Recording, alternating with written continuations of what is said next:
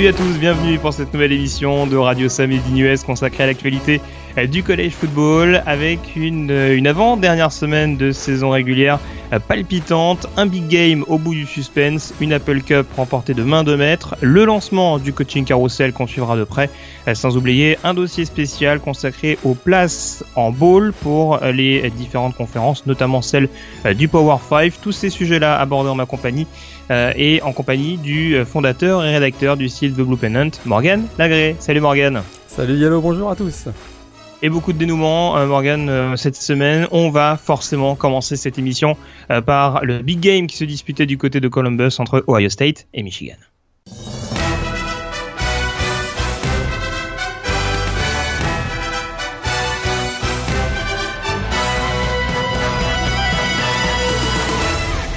L'une des plus anciennes rivalités, si ce n'est d'ailleurs la plus ancienne entre euh, Ohio State et Michigan du côté donc de, de l'Ohio Stadium de, Columbus.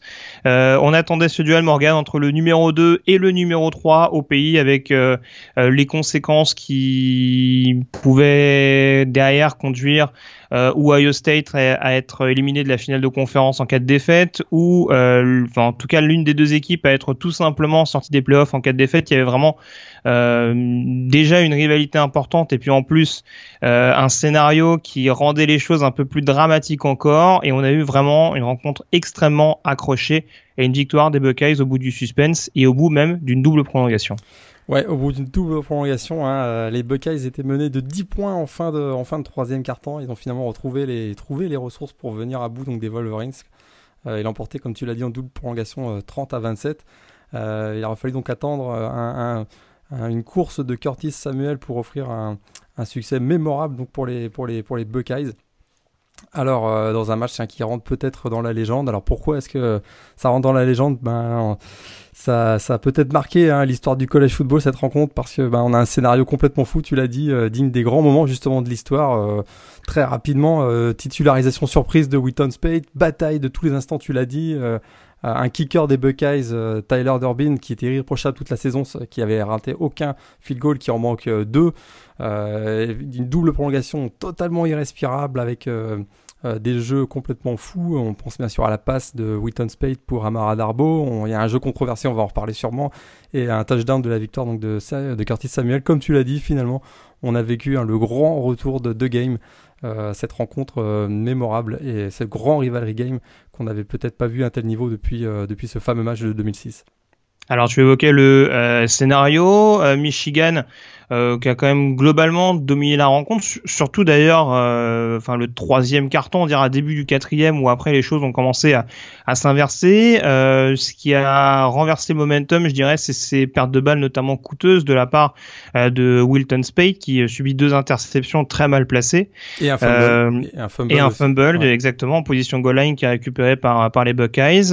ma question traditionnelle que j'aime quasiment bien poser chaque semaine, est-ce qu'il s'agit plus d'une victoire d'Ohio State ou d'une fait de Michigan selon toi euh, au vu du scénario moi, j'aurais quand même tendance à dire que c'est une, euh, victoire de, de State parce qu'ils sont effectivement, hein, euh, Michigan a, eu ces turnovers qui ont été coûteux, mais vraiment, je trouve que Ohio State n'était pas bien du tout dans les trois premiers cartons et ils ont quand même réussi, notamment avec la, montée en puissance de, de JT Barrett à partir du milieu du troisième carton, à renverser une situation qui était quand même très très très mal partie pour eux.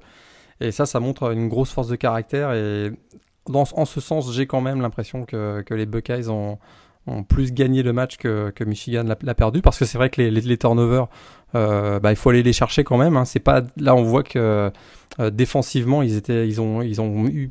Ça, on le savait, hein, avec le système défensif des Buckeyes, il y, avait, il y avoir des schémas qui allaient être un peu plus complexes que ce qu'avait vu jusqu'à présent Wheaton Spade, avec notamment des cover 2 qu'on a vu euh, à plusieurs reprises. Euh, et, ça, ça a beaucoup perturbé notamment euh, donc le, jeu aérien. Et puis ces deux interceptions ont été effectivement euh, des tournants du match, mais il faut aller les chercher. en ce sens, je trouve que c'est quand même une belle victoire de, des Buckeyes plus qu'une défaite des Wolverines. Je vais en parler un petit peu euh, plus tard personnellement. On, va forcément revenir sur euh, cette action controversée dont tu parlais il y, a, quelques secondes, notamment parce que Jim Harbaugh, le head coach de Michigan, euh, l'a abordé en, conférence de presse, cette fameuse quatrième tentative et un yard à parcourir en, double prolongation au moment où Michigan mène 27 à 24, possession donc pour les Buckeyes qui perdent du terrain quelques secondes avant sur un sac conseillé par JT Barrett. On se retrouve donc sur cette quatrième et une. on a un espèce de petit slalom de la part de JT Barrett qui euh, glisse, on dira. On a le ballon en, suspension, je dirais, qui donne l'impression d'être au-dessus de la ligne, alors que JT Barrett est quand même clairement derrière. Euh, est-ce que pour toi cette quatrième et une est bel et bien convertie? Et est-ce que, à l'inverse, Jim Harbaugh a raison de se plaindre en conférence de presse sur cette action litigieuse? J'ai l'impression qu'on le saura jamais. C'est ce qui rend ce match, euh, c'est ce qui rend ce match un peu, euh, un peu fou et qui, à mon avis, va rentrer dans la légende. C'est qu'il y a justement, il y a tout ce qu'il faut, tous les ingrédients pour, euh, pour que ce soit un match totalement légendaire. Parce qu'effectivement, il y a ce jeu controversé. On le saura probablement jamais si le ballon a franchi la ligne. Hein, c'est c'est les histoires de, pour ceux qui suivent le soccer, hein, de Allemagne-Angleterre 66. Est-ce que le ballon a traversé la ligne ou pas? On le saura jamais. Bon, maintenant on le sait, mais mais donc c'est vraiment, on, le sait pas vraiment si le ballon a, franchi. Moi, sur le vraiment sur en live, j'avais l'impression que le ballon n'avait pas franchi la ligne des. Moi non plus. Avait pas franchi la ligne, très clairement. Sur le ralenti, c'est un petit peu plus euh, difficile à voir et c'est à mon avis euh, la décision de l'arbitre. On le sait hein, que bah, eux, ils ont estimé euh, en, en, live que le, le force down était était atteint, donc, enfin était récupéré. Donc c'était difficile ensuite pour eux d'aller euh, inverser, inverser leur décision, euh, renverser leur décision après euh, le comportement de, de en conférence de presse. voilà, il a le sentiment d'être d'être victime d'une injustice. C'est vrai juste une ou deux actions, un, un, ou deux jeux précédemment, juste avant, il y a aussi une passe, il y a une, interférence de passe où on a l'impression que le ballon est quand même très très au-dessus et que c'est finalement le, jeu était mort plutôt que plutôt que d'avoir une, une, interférence de passe. Je pense qu'il y, a tout ça qui fait que puis plus la déception d'avoir eu euh, euh, finalement 10 points d'avance et de s'être fait remonter comme ça. Il y a une grosse euh, voilà, il y a ça c'était un petit peu difficile. Est-ce que est-ce qu'il doit aller aller se plaindre de l'arbitrage en conférence de presse? Moi personnellement, ce sont jamais des choses qui me qui, qui, me choquent. je veux dire, on a le droit de commenter les décisions d'arbitre à mon avis. À mon avis, bon voilà, c'était pour lui, il était très très très déçu. Il est quand même resté très bah, il a tapé une gueulante, mais il est resté quand même très, très digne, on va dire, euh, voilà, sans, sans, dépasser les, sans dépasser les bancs. Alors, alors, concernant ce que tu as dit sur la quatrième et une, euh, tu as globalement bien résumé et je pense que c'est un point sur lequel faut insister. L'action, elle est litigieuse. Je pense que euh, le point fondamental dans cette histoire, c'est la décision initiale des arbitres. Je pense que s'il y avait eu un appel de jeu qui était que la quatrième était trop courte, après la révision vidéo, je pense qu'on se serait pas mouillé à dire qu'elle était convertie. Exactement. Euh, là, c'est vraiment la première décision initiale qui derrière oblige les arbitres à dire bah il y a rien qui contre qui contrebalance, on dira notre décision. Donc du coup, c'est comme ça qu'on reste. Et je pense que euh, c'est aussi ce qui provoque cette frustration, j'imagine, de la part de, de Jim Harbaugh. Alors tu commençais à en parler. Euh, alors il y a sa réaction en conférence de presse. Il y a surtout, selon moi, sa réaction sur le bord du terrain. On a quand même vu un Jim Harbaugh extrêmement énervé ou en tout cas euh, assez je dirais, euh, enfin, enfin, en tout cas, les commentateurs américains avaient tendance à insister sur son côté euh, frustration pendant toute la rencontre. On l'a senti vraiment gesticulant. Alors, on sait que c'est un, c'est un coach qui a l'habitude d'être assez remuant en bord de touche. Euh, maintenant, on a vu que sur certaines actions, c'était peut-être un peu excessif. Il prend d'ailleurs un, un flag pour conduite antisportive quand il balance son, euh, son cahier de jeu euh, au moment où Ohio State, justement, avant qu'Ohio State inscrive son, son premier touchdown de, de la rencontre. Est-ce qu'il a pas mis encore plus de pression inutile, je dirais, sur ses joueurs lors de, lors de cette rencontre vraiment coup près? Moi, c'est, je te rejoins complètement. C'est ce que je reproche euh, essentiellement à ce coach, c'est qu'avec son comportement, il met euh, de la pression sur ses joueurs, mais surtout, euh, ça, ça, ça donne un, ça donne un espèce de, de tempo à son, à son équipe ou une équipe qui, qui entretient cette frustration finalement. Et à mon avis, ça déteint même sur le, sur certains, sur certains joueurs. et qui, est-ce que on peut peut-être pas faire la, la, transition en disant que c'est son comportement qui a causé les interceptions de Wilton Spate, mais à mon avis, il met une certaine nervosité au niveau de. Oui, c'est ça. Ça me, ça me rappelle, le, ça me rappelle le Brian Kelly des mauvais jours au final. Euh, c'est un peu ça, effectivement. Euh, alors que dans un match comme ça, avec un tel enjeu, on devrait justement avoir un coach calme. Et c'est ce qu'on peut en tout cas euh, dire de Urban Meyer. Lui, au moins, il est extrêmement calme et il, parvient à, faire, se concentrer, à faire se focuser les joueurs parfaitement sur le match, alors qu'à l'inverse, Jim Marbo, bah, lui, il est très expressif et et peut-être même un peu trop. Et ça, à mon avis, ça entretient une certaine nervosité chez, chez, les joueurs. Et ça, c'est pas du tout bon. On demande à un coach justement de calmer. Surtout que là, on a des jeunes joueurs, euh, peu d'expérience, hein, qui sont un peu à fleur de peau. Et puis, euh, eh ben c'est ça, c'est difficile pour, euh, pour à mon avis, pour le pour Michigan. Et puis surtout, il avait été battu très sévèrement l'an dernier du côté de de Ann Arbor et il voulait absolument prendre cette revanche. Et alors qu'ils avaient 10 points d'avance, on sentait que 10 points d'avance, hein, juste après ce fake, punt totalement euh, euh, dramatique des Buckeyes dans leur propre red zone et qui a été converti immédiatement par un touchdown, il avait à mon avis l'impression que ça y est, ils, allaient enfin pouvoir avoir cette victoire. Et puis finalement, ben, ça tombe à l'eau et ça explique peut-être sa frustration, mais en tout cas, ça aide pas son équipe à mon avis. Non. Et puis alors, pour le coup, je parlais des possibles conséquences pour Ohio State en, ouverture pour présenter la rencontre. Les conséquences pour Michigan, sont quand même relativement euh, terribles, si je peux parler ainsi, parce que pour le coup, une victoire, il y avait finale de conférence et potentiellement playoff. Là, avec cette défaite, euh, pour la finale de conférence, on sait que c'est mort. Pour les playoffs, ça va quand même être relativement compliqué si, euh, notamment, les résultats de finale de conférence, de finale d'autres conférences, sont pas favorables pour les pour les Wolverines. Ouais, c'est. Donc, faut, avoir ça. C'est terminé. pour, à mon avis, pour eux, c'est complètement terminé. Euh. Quoi qu'il arrive, ils vont toujours, ils vont terminer. Ils seront de toute façon classés derrière Ohio State. Euh, ce serait surprenant. Oui, mais si, Alors, si Clemson perd contre Virginia Tech, je me pose la question. Bah, je me pose la question. Moi, je me dis que hum, dans ces cas-là, ce sera le champion de la Big Ten qui sera, qui sera peut-être euh, qualifié, mais en, en, aucun cas Michigan. Ce que je veux dire, c'est que Ohio State sera toujours devant Michigan. Et hmm. probablement, euh, si euh, s'il devait y avoir effectivement du grabuge euh, dans la Pac-12 et dans la CC, ben, je me demande si c'est pas le vainqueur de Wisconsin Penn State, donc la finale de conférence Big Ten, qui sera qui passera quand même devant Michigan. Alors pour crever l'abcès tout de suite, est-ce que ça te paraît injustifié d'avoir une équipe d'Ohio State avec une défaite en playoff de par son statut de non champion de conférence? Moi, ça me pose un problème.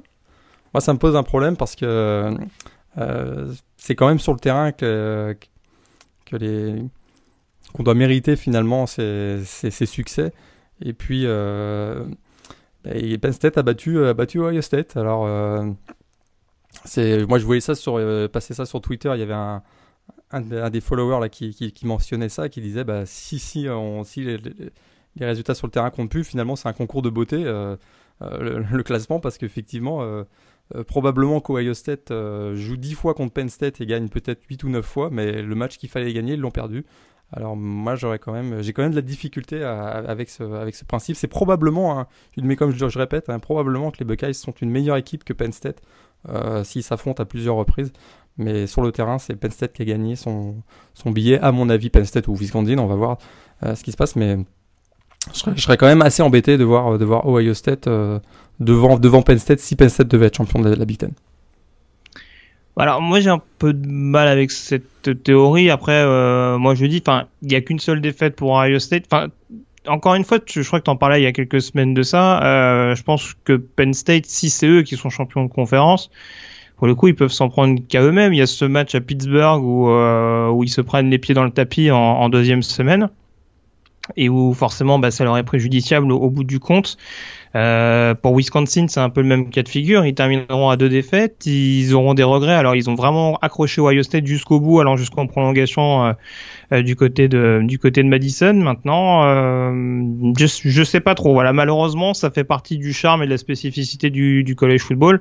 moi, j'ai pas j'ai pas de mal à entendre ton discours. Je pense que ça s'entend parfaitement. Et encore une fois, si je te pose la question, c'est que elle est posée par beaucoup d'observateurs. Mais euh, voilà, ça, encore une fois, ça me choque pas plus que ça. Et euh, je vais même te dire plus. Euh, je serais même même pas choqué euh, de, de voir Ohio State et Michigan en playoff et pas forcément Wisconsin et Penn State. Donc euh, après voilà, c'est encore une fois, c'est une question de perception. C'est une question de de voir les choses, mais euh, voilà, on, on, on va peut-être justement y revenir tout de suite parce que c'est plus ou moins lié, même si c'est pas le match en lui-même. Euh, du coup, donc Ohio State qui s'impose et qui empêche Michigan de remporter la division Est. Penn State dans le même temps, ça a été un petit peu compliqué, euh, mais ça s'impose quand même contre euh, Michigan State pour récompenser quand même une, une, bonne deuxième partie de saison pour les Nittany Lions. Ouais, ça a été compliqué, mais une première mi-temps peut-être un petit peu difficile. Il y avait, à mon avis, hein, ils venaient de connaître le résultat de, mm. du match. Ils l'ont connu en début de deuxième quart, si je me trompe ouais, exactement. À mon avis, ils étaient quand même assez stressés à partir du moment où, où effectivement ils ont compris que bah là, clairement, hein, s'ils gagnaient, ils étaient champions de la, division S. Ça a été beaucoup mieux. Et en tout cas, bah, ils n'ont pas tremblé finalement hein, face à cette équipe de Michigan State. Euh, ça a été accroché hein, pendant trois quarts temps, mais alors après, il y a eu un, festival de Tracy McSorley qui est vraiment la révélation de cette deuxième partie de saison. Euh, 375 yards, 4 touchdowns. Euh, des, touchdowns de longue, longue distance. Et euh, bah, on surveillera quand même la santé de, de, de Saquon Barkley, hein, qui a été une petite blessure en, en, fin, en, fin, de match, mais en tout cas une super belle victoire donc de, de, de Penn State. C'est vrai que ça a été un petit peu difficile en, première mi-temps, mais si on regarde hein, sur les, les 6-7 derniers matchs de Penn State, on, on parle beaucoup de Ohio State et de Michigan, mais Ohio State et Michigan ont eu des matchs un petit peu difficiles hein, ces, derniers, ces dernières semaines.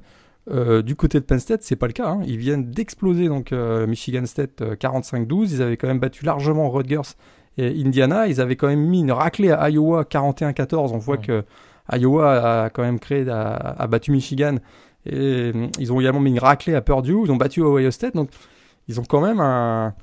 Finalement, hein, depuis, le, depuis le 1er octobre, euh, même le 24 septembre et cette défaite à Michigan, ils sont quand même assez impressionnants et ils n'ont jamais vraiment été mis en difficulté dans, dans aucun des matchs, à part peut-être un tout petit peu en début face à Indiana où ils ont été menés. Mais quand même, euh, vraiment un très très beau parcours de Penn State. Ils ont absolument euh, presque rien à envier à, finalement à, à, Ohio State, euh, d'autant plus qu'ils les ont battus. Hum. Et alors tu parlais de l'état de santé de, de Saquon Barclay à suivre de près. Il y a aussi celle de Jason Cabinda, hein, eu quelques petits soucis de, de blessure, on dira, même si euh, on ne sait pas vraiment si c'est inquiétant pour le moment, mais ce sera à surveiller. Euh, on sait qu'il est revenu notamment contre Ohio State et que ça a permis à la défense de des Nittany Lions de, de, progresser également. Donc il y a vraiment deux cadres, euh, l'un en attaque et l'autre en défense, qui, qui seront importants à, à, avoir et à garder au, frais, on dira, avant la, la finale de, de, conférence Big Ten et avant donc euh, le bowl, voire les playoffs euh, pour Penn State euh, pour la, pour la suite des, des, des événements. On a fait le tour donc sur ce Ohio State Michigan donc remporté par les Buckeyes et puis on attendra de voir un petit peu la destinée des uns et des autres puisqu'il n'y aura donc pas de finale de conférence pour les concernés. après le point Big Ten, on va s'intéresser à la Pac-12 tout de suite en abordant l'Apple Cup entre Washington State et Washington.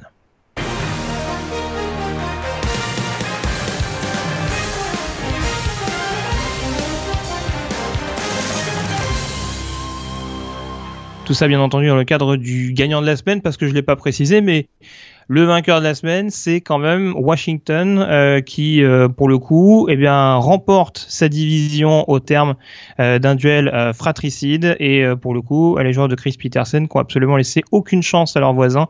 Victoire 45 à 17 des visiteurs.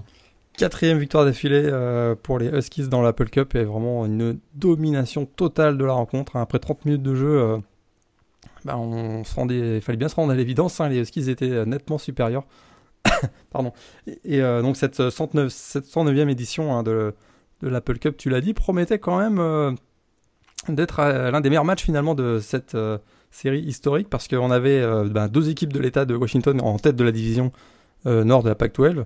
On avait une place hein, en finale de conférence PAC-12 en jeu pour les deux équipes et puis probablement aussi un enjeu un petit peu supérieur pour Washington étant donné son, son parcours et sa fiche, hein, peut-être un moment important aussi de leur saison pour, euh, en vue des playoffs. Euh, une première mi-temps un largement dominée par Washington, 4 euh, touchdowns sur leurs 4 premières sur leurs quatre premiers drives, 28 points au premier quart-temps, c'est un record pour l'université de, Washington, 35-10 à la mi-temps.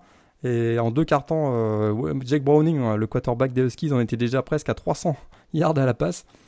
Vraiment une totale domination. Et puis Washington State s'est réveillé par la suite, mais c'était beaucoup trop tard. En tout cas, une énorme hein, performance de la défense aussi de, de, Washington. Comment t'expliques justement cette euh, réelle fébrilité des Cougars? Parce que pour le coup, Washington a, a joué son jeu en première mi-temps, mais on les a vraiment sentis timorés. Et, euh, Mike Leach d'ailleurs a dû à de nombreuses reprises euh, organiser des, des, meetings, que ce soit en attaque ou en défense, parce que vraiment, on sentait que cette équipe de Washington State avait la, la tête dans le sac en début de rencontre. Ouais, totalement tétanisé. On a vraiment il parvenait, euh, il réussissait absolument rien du tout. Hein. Luc Fall termine la, première mi-temps avec 102 yards à la passe seulement. Un joueur qui tourne régulièrement à plus de 400 yards euh, à la passe.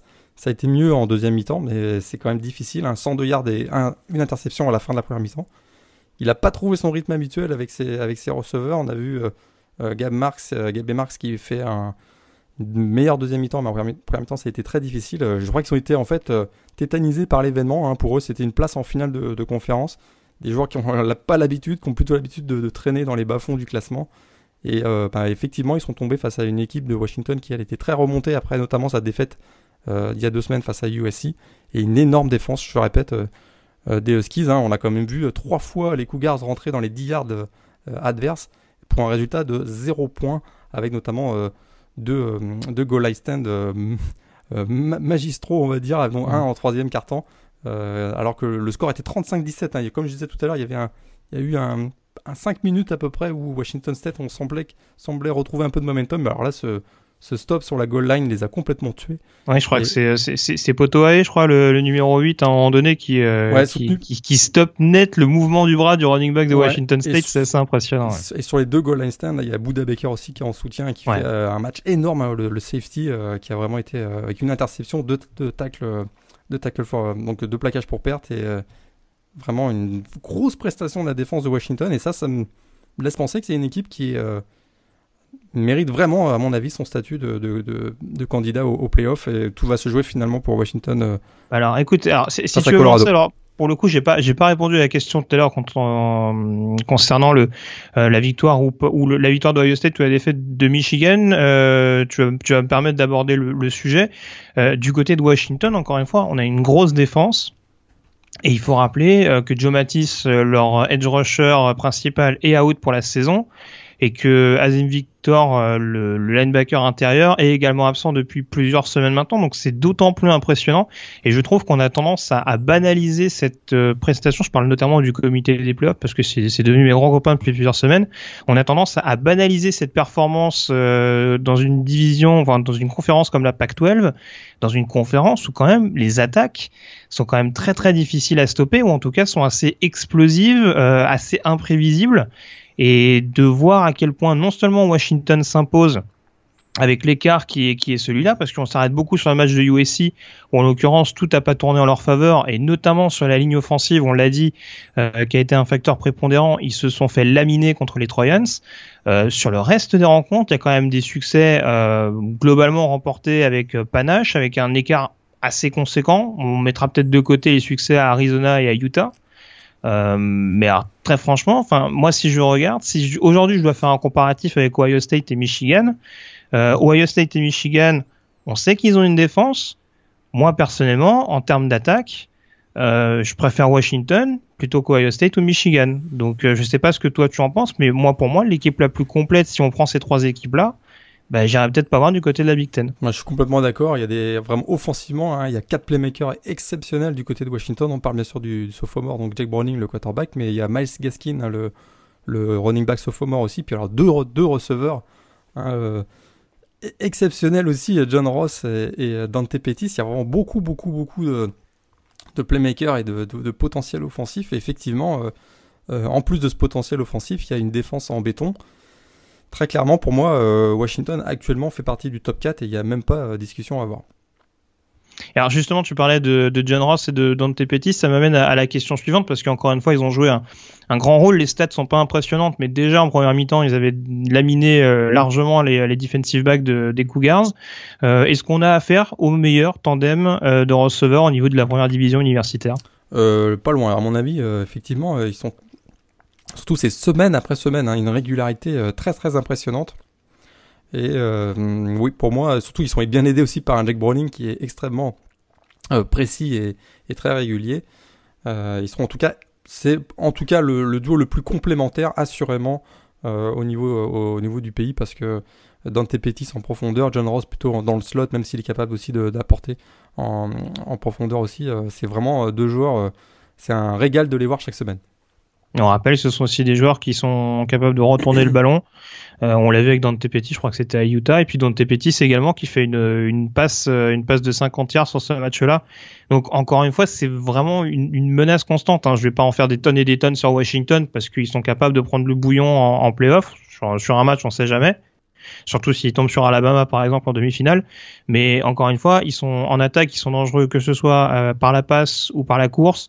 Même chose au niveau de la défense, ils ont quand même, ils ont quand même des shutdown corners assez impressionnants, que ce soit Sidney Jones ou, ou Kevin King, c'est quand même assez costaud. Buda Baker t'en parlait et je trouve qu'il a vraiment pris une dimension supplémentaire, notamment euh, depuis l'absence de d'Azim Victor. On lui demande de faire plus, plus de choses, d'avoir un, un, panel un peu plus développé, et il le fait à merveille sur ce, notamment sur ce match-là. Donc euh, voilà, honnêtement, si en fonction du résultat de Washington contre Colorado ce week-end, je serais vraiment très très déçu de pas voir les Huskies en, en playoff euh, s'ils sont pas sélectionnés en, en l'occurrence. Euh, on reviendra donc sur le prochain adversaire de Washington. On va s'intéresser tout d'abord au perdant de la semaine en prenant la, la direction pardon, de la conférence sec.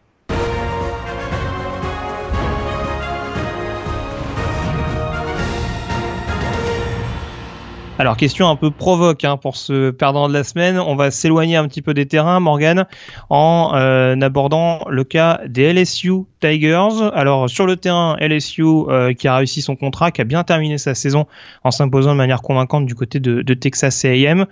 Euh, en revanche, côté coulisses, euh, il y a quelques questions qui se posent. On sait qu'LSU était euh, à la course au niveau du coaching pour euh, éventuellement signer Tom Herman, le futur ex-coach euh, de Houston. Euh, finalement, Tom Herman qui a décidé de prendre la direction euh, de Texas et LSU qui a prolongé dans la foulée Ed Orgeron, qui était donc son coach intérimaire lors de la deuxième partie de saison. alors, Ed Orgeron à la place de Tom Herman, est-ce que c'est plutôt un choix par défaut de la part des, des dirigeants des Tigers? On peut se poser la question effectivement, mais maintenant, 24, 48 heures après donc tous ces événements et ces changements de coach, on, je commence à me demander pas le seul d'ailleurs, je crois.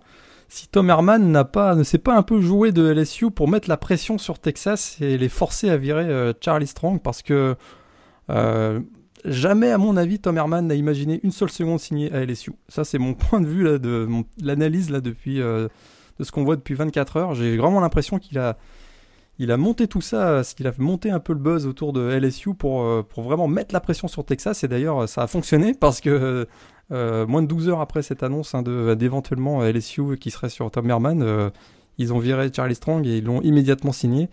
Euh, parce qu'il connaît absolument, Tom Herman, il connaît rien du contexte de la Louisiane. c'est un homme du Texas qui a toujours voulu diriger d'ailleurs les Longhorns depuis son passage à Austin en tant que graduate assistant avec Mac Brown. Donc je pense pas que Tom Herman était vraiment un candidat pour, euh, LSU. Par contre, euh, la seule vraie option, à mon avis, d'LSU, c'était Jimbo Fisher euh, de, de, Florida State. on sait que c'est l'ancien coordinateur offensif des, Tigers. ils se sont rencontrés, ils ont eu des discussions apparemment mercredi dernier, mais Jimbo Fisher hein, ne, ne, voulait pas quitter finalement Florida State, un programme qu'il qui dirige depuis plusieurs années. Et puis surtout, c'est un, un, programme majeur qui peut jouer au titre national euh, chaque année, qui a en plus une, génération qui arrive pleine de promesses. Et puis, et puis en plus, c'est le cinquième coach euh, le mieux payé du pays avec, euh, avec plus de 5 millions de dollars par, par saison. À mon avis, c'était le seul vrai candidat. Je suis pas sûr pour Tom Herman. Maintenant que Jimbo Fisher hein, était, euh, refusait l'offre de LSU, il restait, ben, on en avait parlé un petit peu la semaine dernière, mais il n'y avait plus vraiment de candidats disponibles. Hein. Larry Fedora à North Carolina ou pire Willie Taggart de South Florida, ça fait pas rêver, ça fait pas rêver. Ah, ça régresse un peu, ouais. en termes d'envergure, même si euh, Taggart a fait de bonnes choses cette saison, euh, ça réduit un peu. Voilà, c'est sûr que derrière, c'est l'état du marché hein, des coachs. Actuellement, il y a pas beaucoup, il, se passe rien, il y a rien qui bouge. Et euh, à part du côté de Texas, mais ça, on le sait depuis un, long moment. Euh, finalement, alors Jérôme, ben, originaire de la Louisiane, on en a souvent parlé. Il connaît très bien le contexte local. C'est un excellent recruteur, ça faut pas l'oublier. Et surtout, et à mon avis, ce qui a fait la différence, hein, on a tous vu la vidéo euh, dans le vestiaire au Kyle Feed euh, de Texas A&M, c'est un joueur qui est extrêmement apprécié par ses joueurs. Hmm. C'était déjà le cas à USC. C'était déjà le cas à USC. Hein. il fait vraiment, il parle le même langage que les, que les joueurs, même s'ils sont, sont de deux générations différentes. C'est un joueur qui parle le, leur même, langage. Ils sont très appréciés par ses joueurs. Et ça, c'est euh, c'est quand même pour une direction athlétique, c'est ce qui compte à mon avis le, le plus que, que, les joueurs adhèrent finalement à la vision de, de Orgeron. Et puis, dernier, dernier point, hein, il est pas cher puisqu'il est à moins de 3 millions de dollars. Et puis ça, ça compte aussi quand on doit payer la clause de, la clause de renvoi pour euh, Les Miles. Et bien, euh, la, la, trésorerie, ça compte aussi du côté des LSU. Alors, tu parlais des différentes euh, options. Alors, euh, notamment, par exemple, tu citais les, les, les situations de, de, Fedora ou de, ou de Taggart, ou en tout cas la situation du marché en règle générale. Je suis un peu déçu, enfin un peu déçu. Je, serais en tout cas très curieux de voir ce que pourrait donner un, un coach dont on parle peu, qui pourtant dans une très grosse conférence, mais pas forcément dans un gros programme, c'est Dan Mullen. J'aurais bien aimé voir euh, éventuellement un programme comme LSU le solliciter, surtout que je suis pas sûr qu'au niveau du système offensif, euh, il aurait bouleversé énormément de choses. Maintenant, euh, encore une fois, pourquoi pas, pourquoi pas Edward Duran on, on, va voir. Oui. Effectivement, je, je suis, je suis d'accord, surtout que c'est un coach qui, euh, qui sait développer des quarterbacks. Hein. On l'a vu, euh, ben, évidemment, avec Dak Prescott euh, mm. ces trois dernières années. Puis cette année, on voit qu'avec Nick Fitzgerald, ça recommence. et vraiment, il est capable de développer ses quarterbacks. Et on sait que pour la reconstruction de LSU, hein, le, la question principale, ça va être, ça va être celle du, ça va être celle du quarterback. Et d'ailleurs, c'est pour cette raison qu'on parle de, de coordinateur offensif prestigieux qui pourrait venir rejoindre Ed Orgeron. Ah, c'est beau quand tu me tends des perches comme ça. Oui, alors justement, justement, coordinateur offensif, euh, on parlait du passage des Duran à, à USC. Euh, il y connaît deux trois personnes visiblement parce qu'une de ses priorités au poste de coordinateur offensif, ce serait Lane Kiffin, l'actuel coordinateur offensif d'Alabama. Est-ce que cette rumeur te paraît crédible? Deux, hein, deux, deux, hommes qui ont travaillé ensemble euh, du côté de Tennessee et de USC, donc ils se, Aussi, connaissent, ouais. ils se connaissent bien. Euh, on connaît les relations euh, un peu tendues entre Nick Saban et Lane Kiffin à Alabama. Et qui n'a pas de relation tendue avec Lane Kiffin Bon, Edward Joron, visiblement. oui, tout à fait. Euh, c'est vrai que Lane Kiffin voudrait avoir un peu plus de liberté euh, et ne plus être euh, humilié en public comme on l'a vu parfois par, par Nick Saban.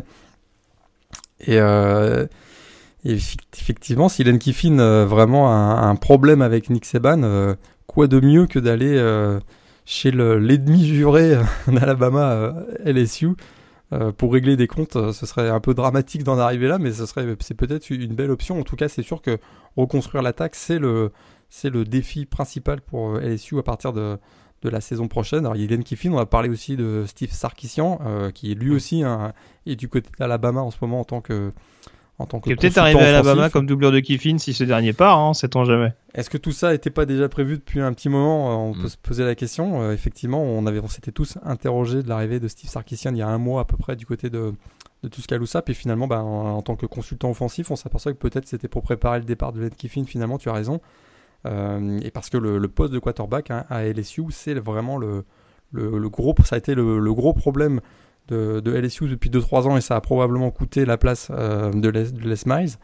Euh, cette année, c'est encore, ça a été euh, une, année de transition avec donc Etling qui est arrivé de, de, de, Purdue, mais à partir de la saison prochaine, ça va être difficile. Brandon Harris, à mon avis, c'est terminé pour lui ça va être très compliqué pour euh, les. Ça va être vraiment le, la grosse question. On sait qu'il y, a deux prospects, hein, deux commits pour 2017 qui sont euh, deux quarterbacks 4 étoiles, qui ont deux styles complètement différents. Un, un pro style Miles Brennan qui avait annoncé son commit en, avril dernier. Et on sait qu'aussi euh, le, quarterback double menace Lowell Narcisse, un, aussi un, un athlète euh, exceptionnel, a également fait son commit pour, pour LSU. Donc il y, a, y a, deux joueurs là sur lesquels on peut construire, mais zéro expérience, hein, c'est des joueurs qui sortent du lycée quand même. C'est clair. Euh, donc en tout cas, euh, on va voir ce que ça va donner. Tu parlais forcément du poste de quarterback qui est la priorité absolue. Est-ce que tu vois d'autres postes sur lesquels euh, il paraît urgent de reconstruire du côté de, de la Louisiane? Euh, Défensivement, c'est très très très solide. Les deux trois derniers recrutements ont été d'ailleurs, comme souvent à LSU, euh, vraiment orienté vers la défense. Il y a, il y a, il y a, des, il y a des prospects dont on va parler. Bon, déjà cette année, il y a des joueurs qui se sont révélés, mais il y a des prospects qu'on va certainement voir à partir de l'année prochaine. Un Christian Fulton qui a été drafté, qui a été recruté l'an dernier, euh, un cornerback euh, qui est euh, vraiment un, joueur dans, l'envergure de peut-être d'un Patrick Peterson, c'est dire. Et il y a un linebacker, un Michael Divinity aussi qui est un nom magique et qui, à mon avis sera un des, grands linebackers des prochaines saisons. Puis surtout offensivement aussi il y a un joueur sur lequel on va, à mon avis, construire parce qu'on va pas mettre beaucoup de pression sur les quarterbacks. C'est bien sûr Darius Guiz qui fait un match euh, record finalement face à Texas A&M en battant le record qui avait été établi par Leonard Fournette il y a 2-3 semaines. Et lui-même, Darius Guiz, euh, le running back sophomore, a battu ce record. Alors ce sera certainement la grande star de LSU l'an prochain pour un peu libérer de pression sur le prochain quarterback. Ouais. Après, je suis pas sûr que Leonard Fournette va partir. Hein. On a évoqué euh, notamment la semaine dernière, euh, ou il y a deux semaines, je me rappelle plus, euh, les petits soucis que ce soit de blessure ou en termes de caractère. Alors bon, vu vu que sa cote descend à NFL, est-ce qu'il va pas se poser la question Est-ce qu'il a envie aussi de prendre un risque en restant une année de plus en college football, euh, potentiellement d'aggraver une blessure, c'est pas sûr non plus. Donc euh, il y a des zones d'ombre là-dessus, mais je te rejoins, je pense que euh, je pense que Darius Guy va prendre les, les rênes de, de l'attaque des LSU, si ce n'est l'année prochaine, en tout cas dans les années à venir, en tout cas avoir une plus grande une plus grande alternance. Mais voilà, on va on va voir comment ça évolue du côté des LSU au fil des prochains mois, notamment avec le, le coaching staff qui va être remodelé. Il me semble que le coach des équipes spéciales notamment a été renvoyé il y a quelques jours. Euh, bon, en tout cas, on, verra bien comment ça se passe du côté des, Tigers lors de cette intersaison. On va donc désormais pouvoir passer non pas au débat de la semaine, mais au dossier en abordant notamment la question des balls.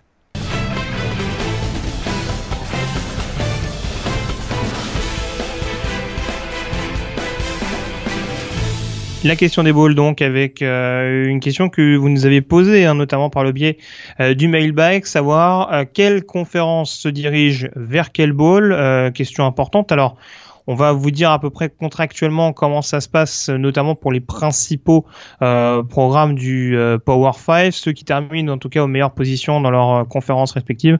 On s'intéressera également aux, conférences du Group of 5 pour savoir à peu près qui est redistribué où. Alors ça c'est la principale question. On va s'intéresser pour éviter de trop s'écarter Morgan sur vraiment cette saison 2016 parce qu'il y a des contrats qui courent sur vraiment euh, j'exagère là un peu le trait, mais sur 12-15 euh, ans exactement pour savoir euh, quel, contrat, quel, quel ball prend quelle conférence en fonction de telle année. parce que je crois qu'il y a même des, des contrats qui disent que sur 6 ans, il faut prendre trois fois telle conférence, trois fois telle autre.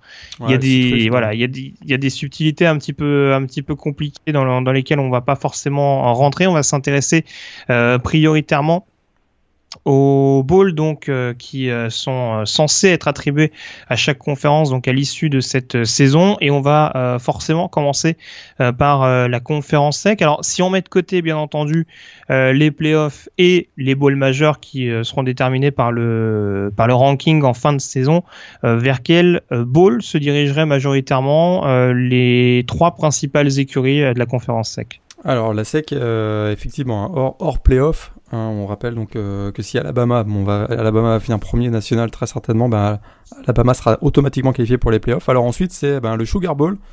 Euh, donc euh, la meilleure équipe de la SEC affronte la meilleure équipe de la Big 12 lors du Sugar Bowl. donc ça c'est un bowl contractuel.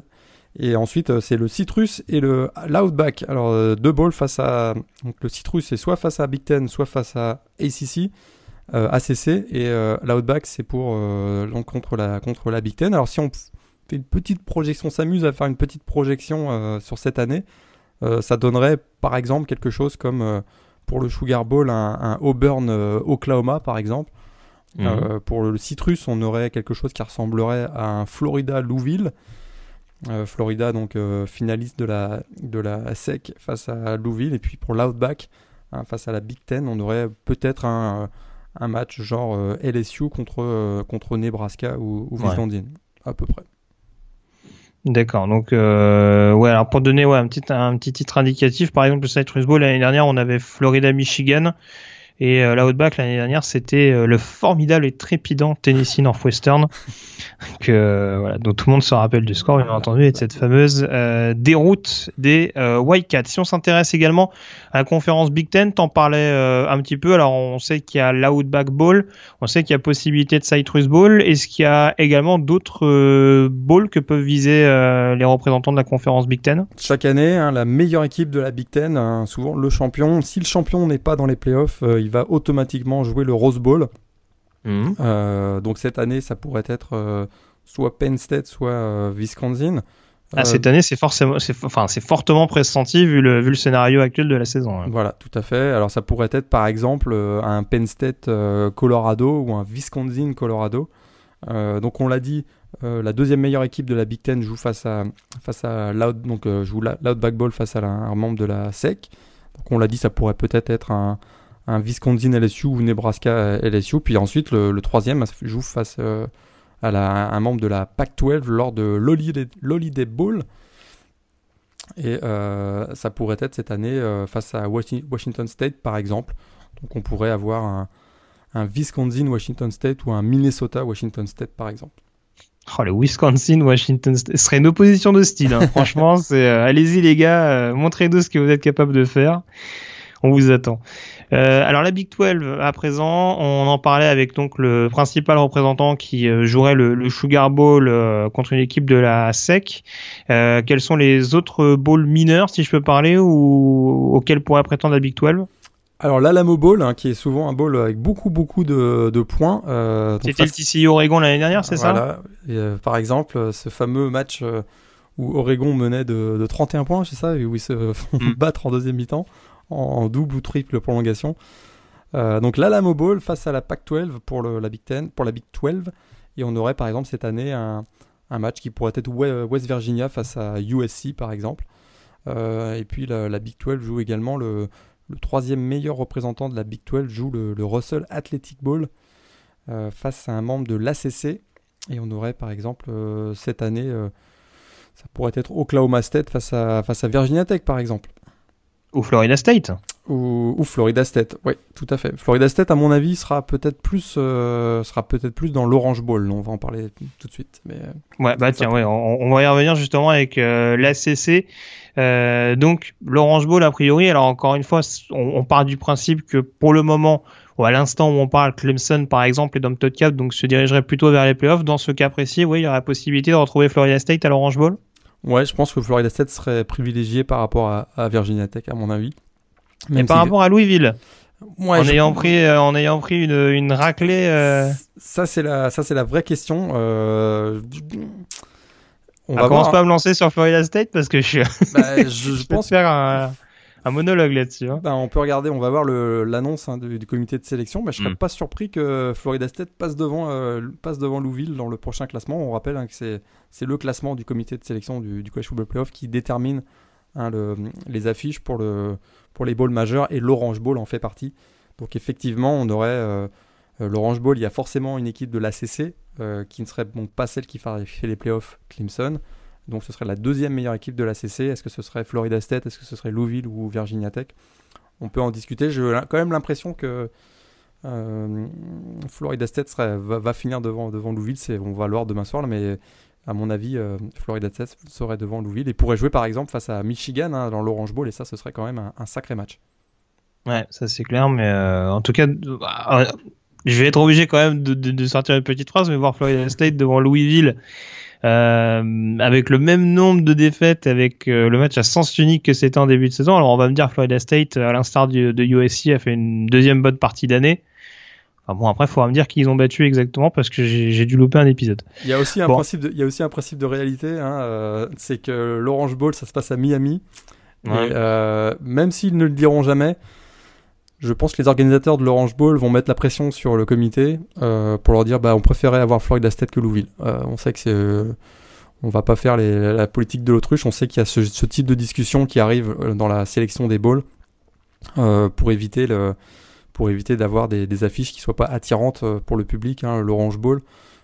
très clairement, ça se passe en Floride. Si on pouvait avoir Florida State plutôt que Louisville, on serait quand même bien content. Ah là ton, ton cynisme est dur à entendre. parce que c'est des choses, a des choses qui sont qui ont déjà été rendues publiques. Hein, bien sûr c'est vrai, euh, bien entendu que c'est pris en compte. On en parlait il y, a, il y, a, quelques jours de ça. C'est clair que l'engouement local, notamment, euh, est, non négligeable pour les. Bah, c'est pour les représentants de bowl. C'est par exemple de notoriété publique que les organisateurs du Cotton Bowl sont pas du tout contents de voir débarquer Western Michigan. Hein. ça c'est sûr. Bah c'est pas sûr encore ce sera Western Michigan ou Et ils seront encore moins contents de voir Western Michigan gagner le Cotton Bowl, donc ça c'est pas très très grave. Mais... voir, les, voir, la horde de, de, fans de Western Michigan qui doivent après être 500. Ah mon dieu, oh, ces bouseux qui arrivent chez nous, oh là là, on se court. Qui arrivent du côté du Texas, je peux te dire que du côté du Cotton Bowl, ils sont pas contents, pas contents du tout. enfin ouais. Donc la CC pour terminer là-dessus, on parlait de l'Orange Bowl, reste de l'Athletic Bowl également, euh, dont on parlait il y, a, il y a quelques secondes, euh, le troisième bowl également que la l'ACC peut viser. Bah, cette année sera le Citrus, euh, on rentre pas dans les détails parce qu'effectivement ça change mm. d'une année sur l'autre, mais le Citrus euh, face à un membre de la STC, donc la SEC. Euh, Ça pourrait être par exemple Florida State, on en parlait, ou Louisville face à, face à Florida par exemple. ce serait donc le troisième, la troisième meilleure équipe de la CC contre probablement la, la, troisième Florida Louisville, ce serait un beau remake. Hein. Ce serait un beau remake d'un match qui était un Orange Bowl, si je me trompe pas, qui avait été effectivement avec un, euh, Bridgewater euh, explosif. Et c'était d'ailleurs le dernier match, si je ne me trompe pas, de Charlie Strong euh, à Louisville avant mm. son départ vers Texas. C'est ça. Un quarterback très coté de Louisville contre une grosse défense de Florida, on aurait déjà vu ça quelque part. On aurait déjà vu ça quelque part, effectivement. On termine avec les programmes du Power 5, avec la, Pac-12 exactement. Qu'est-ce qui attend les représentants de la côte pacifique des États-Unis? Donc Pac-12, même, euh, même euh, principe que pour la Big Ten, le champion de la Pac-12 qui n'est pas au playoff euh, participe automatiquement au Rose Bowl. Donc ben, cette année, on l'a dit, ça pourrait être, si Washington fait les playoffs, ce serait donc la deuxième meilleure équipe de la Pac-12. Actuellement, c'est Colorado. Je me demande si, pour les mêmes raisons que ce que j'expliquais tout à l'heure pour le pour l'Orange Bowl, si USC ne passerait pas devant Colorado et, euh, Là, je serais plus d'accord, sachant que USC a battu Colorado. A battu Colorado et que actuellement USC, à mon avis, fait partie des quatre meilleures équipes du pays. Euh, ils traînent, un, ils traînent finalement un bilan euh, du mois de septembre qui, qui est pour eux comme un boulet et c'est difficile pour, pour eux. On rappelle, on rappelle qu'ils avaient commencé avec une fiche de 1-3. Depuis, ils ont gagné 8 matchs d'affilée. Actuellement, USC, à mon avis, est au moins la deuxième meilleure équipe de la, de la Pac-12 et donc se retrouverait au Rose Bowl face à, face à Wisconsin, par exemple. Ouais, ce qui sera un remake d'ailleurs d'un bowl de l'année dernière, il me semble. Hein. Il me semble qu'on avait eu un, je sais plus quel match c'était d'ailleurs. Euh, on ah, avait eu un USC Wisconsin. Ouais, c'était l'Holiday Bowl et puis Wisconsin avait, créé, avait gagné à la surprise générale. De mémoire, c'était 23-21 ou quelque chose comme ça. Euh, donc effectivement, ça pourrait être un remake. Le Bowl, justement, bah, on en parlait un petit peu tout à l'heure. Possibilité également pour une équipe de la Pac-12 d'y participer. Exactement. Euh, euh, face à la Big 12, euh, on en parlait tout à l'heure, ça pourrait être euh, Washington State, par exemple Minnesota ou Wisconsin. Puis il y a l'Alamo Bowl aussi, on en a parlé tout à l'heure, face à la Big 12, où on pourrait avoir un USC West Virginia ou un Colorado West Virginia. Et alors maintenant, si on s'intéresse aux équipes du, du groupe of five, le principal représentant, alors encore une fois, on va mettre de côté la possibilité du Cotton Bowl, vu qu'on ne connaît pas encore actuellement le principal représentant du groupe of five. On parlait de Western Michigan, mais euh, et tu l'as fort bien remarqué sur Twitter, tu me l'as fort, bien fait remarquer sur Twitter, Morgan. Euh, il y a toujours la possibilité de Navy, euh, qui en plus met des grosses grosses raclées en fin de saison régulière, et ça, je pense que ça va pencher dans l'esprit des, des membres du comité. en tout cas, si on met cette hypothèse de côté, quel bowl serait attitré à chaque champion de conférence du groupe of five? Alors là, c'est moins simple hein, que pour le, que le Power 5 parce que s'il y a des contrats. Déjà que c'était pas très très simple. C'était pas très simple, mais s'il y a des contrats hein, pour le Group of 5, euh, c'est pas automatiquement le champion qui, qui participe, euh, qui participe à un bowl spécifique. Euh, là, il y a des euh, considérations régionales et des, aussi des considérations, je disais, un peu. Euh, on veut favoriser des, des, équipes qui sont plus proches géographiquement de tel ou tel bowl.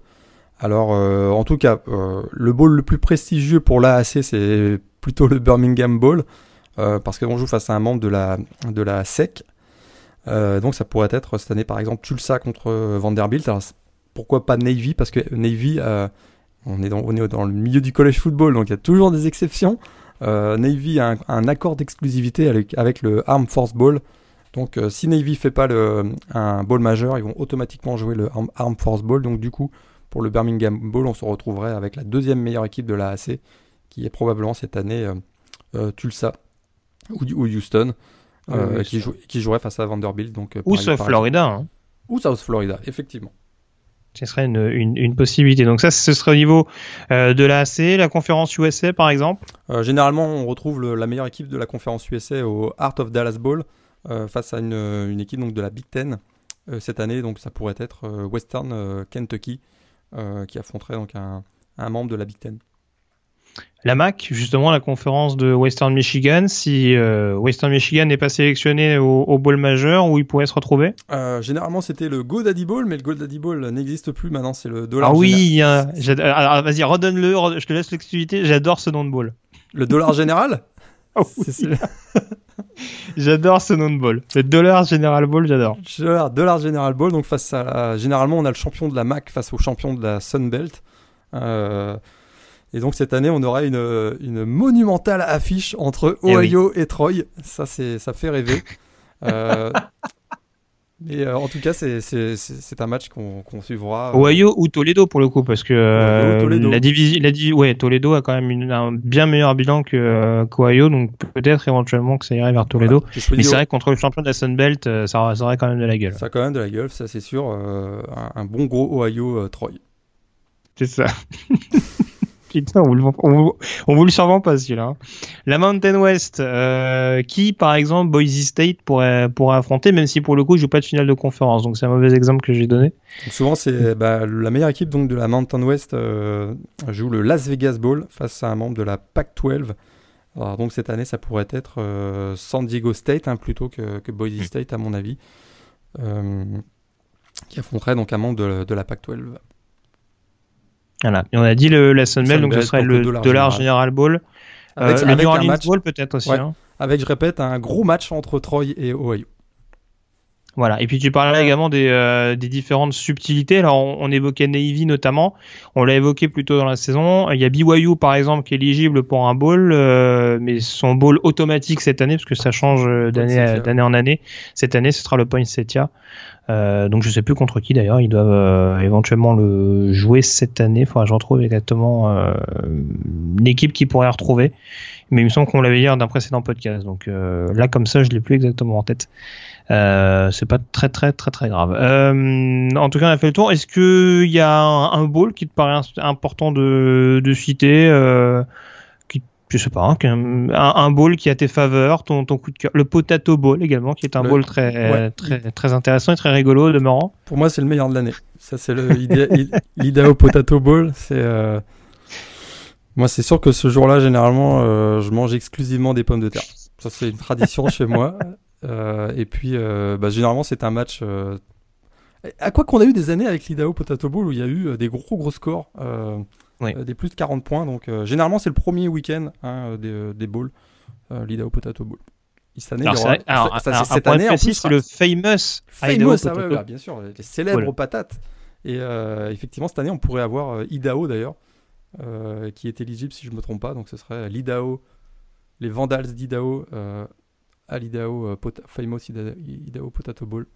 Ah bah il y aurait une ambiance de dingue. Hein. Toi qui parlais d'engouement local tout à l'heure, je pense que Ils vont bouffer du côté de Boise, on va pas dormir de la semaine. Hein. Là, je te, je te raconte pas. Non, l'année dernière, on avait eu un formidable Akron Utah State. Donc voilà. Euh, bref, en tout cas, on, on, a fait le tour. Alors juste une question euh, également euh, intéressante à, à, soulever. On sait que l'année dernière, des équipes à 5-7, euh, de par le nombre grandissant de balls euh, avait, plus, avait pu être éligible. Est-ce que ça semble être le cas également cette année ou pas forcément? Euh, Oui, ce sera, ce sera le cas cette année, c'est même certain parce qu'on a 40 balls, 80 équipes. Actuellement, on a 74 ou 76 équipes éligibles. Il faut avoir au moins 6 victoires, dont une seule face à un, membre de la FCS.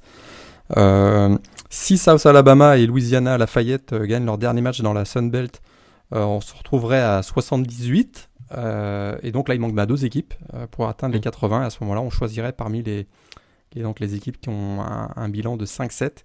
Alors, comment, ça se, euh, comment on fait le choix hein, On ne fait pas un tirage au sort dans un chapeau. On regarde finalement le, classement des résultats académiques via un, classement qui s'appelle l'APR. Et actuellement, en tête de ce classement de l'APR pour les membres de la, pour les équipes qui sont à 5-7, on a North Texas et Mississippi State.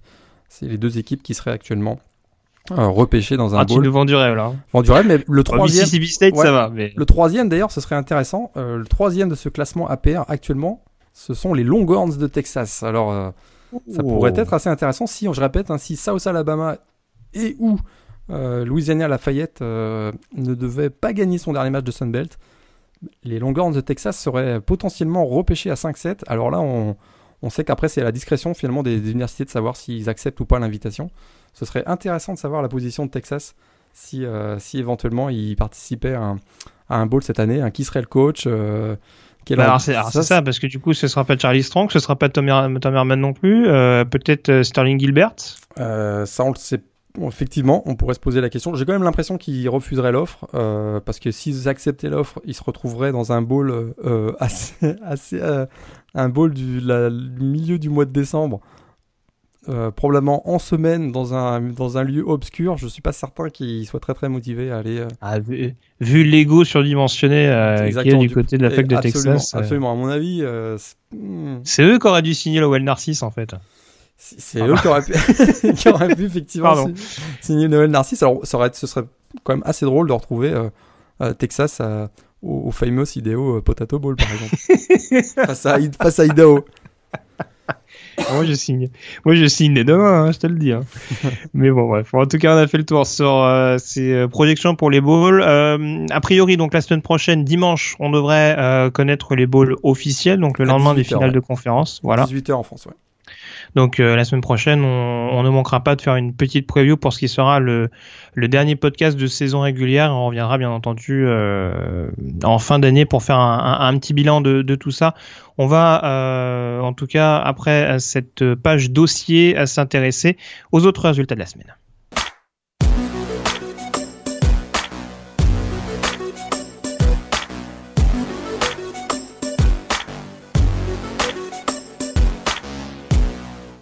Et on va essayer d'aller euh, assez vite avec euh, dans l'ACC donc euh, Clemson qui était déjà qualifié, qui retrouvera en finale de conférence Virginia Tech.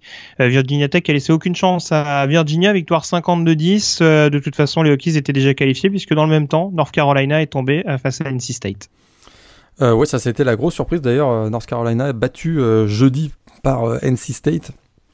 Une équipe hein, du Wolfpack qui avait absolument besoin de l'emporter pour se qualifier pour un bowl et ils ont réussi magnifiquement avec un, ils ont notamment mené assez rapidement 21 à 7. Il y a eu un retour de, UNC en, fin de, en fin de rencontre, mais finalement, euh, le Wolfpack de North Carolina State euh, remporte ce rivalry game. Euh, victoire également, tu l'as dit, de, de Clemson largement face à South Carolina avec un gros, gros match hein, de Dishon Watson, le quarterback des Tigers, qui fait un, record de 6 passes.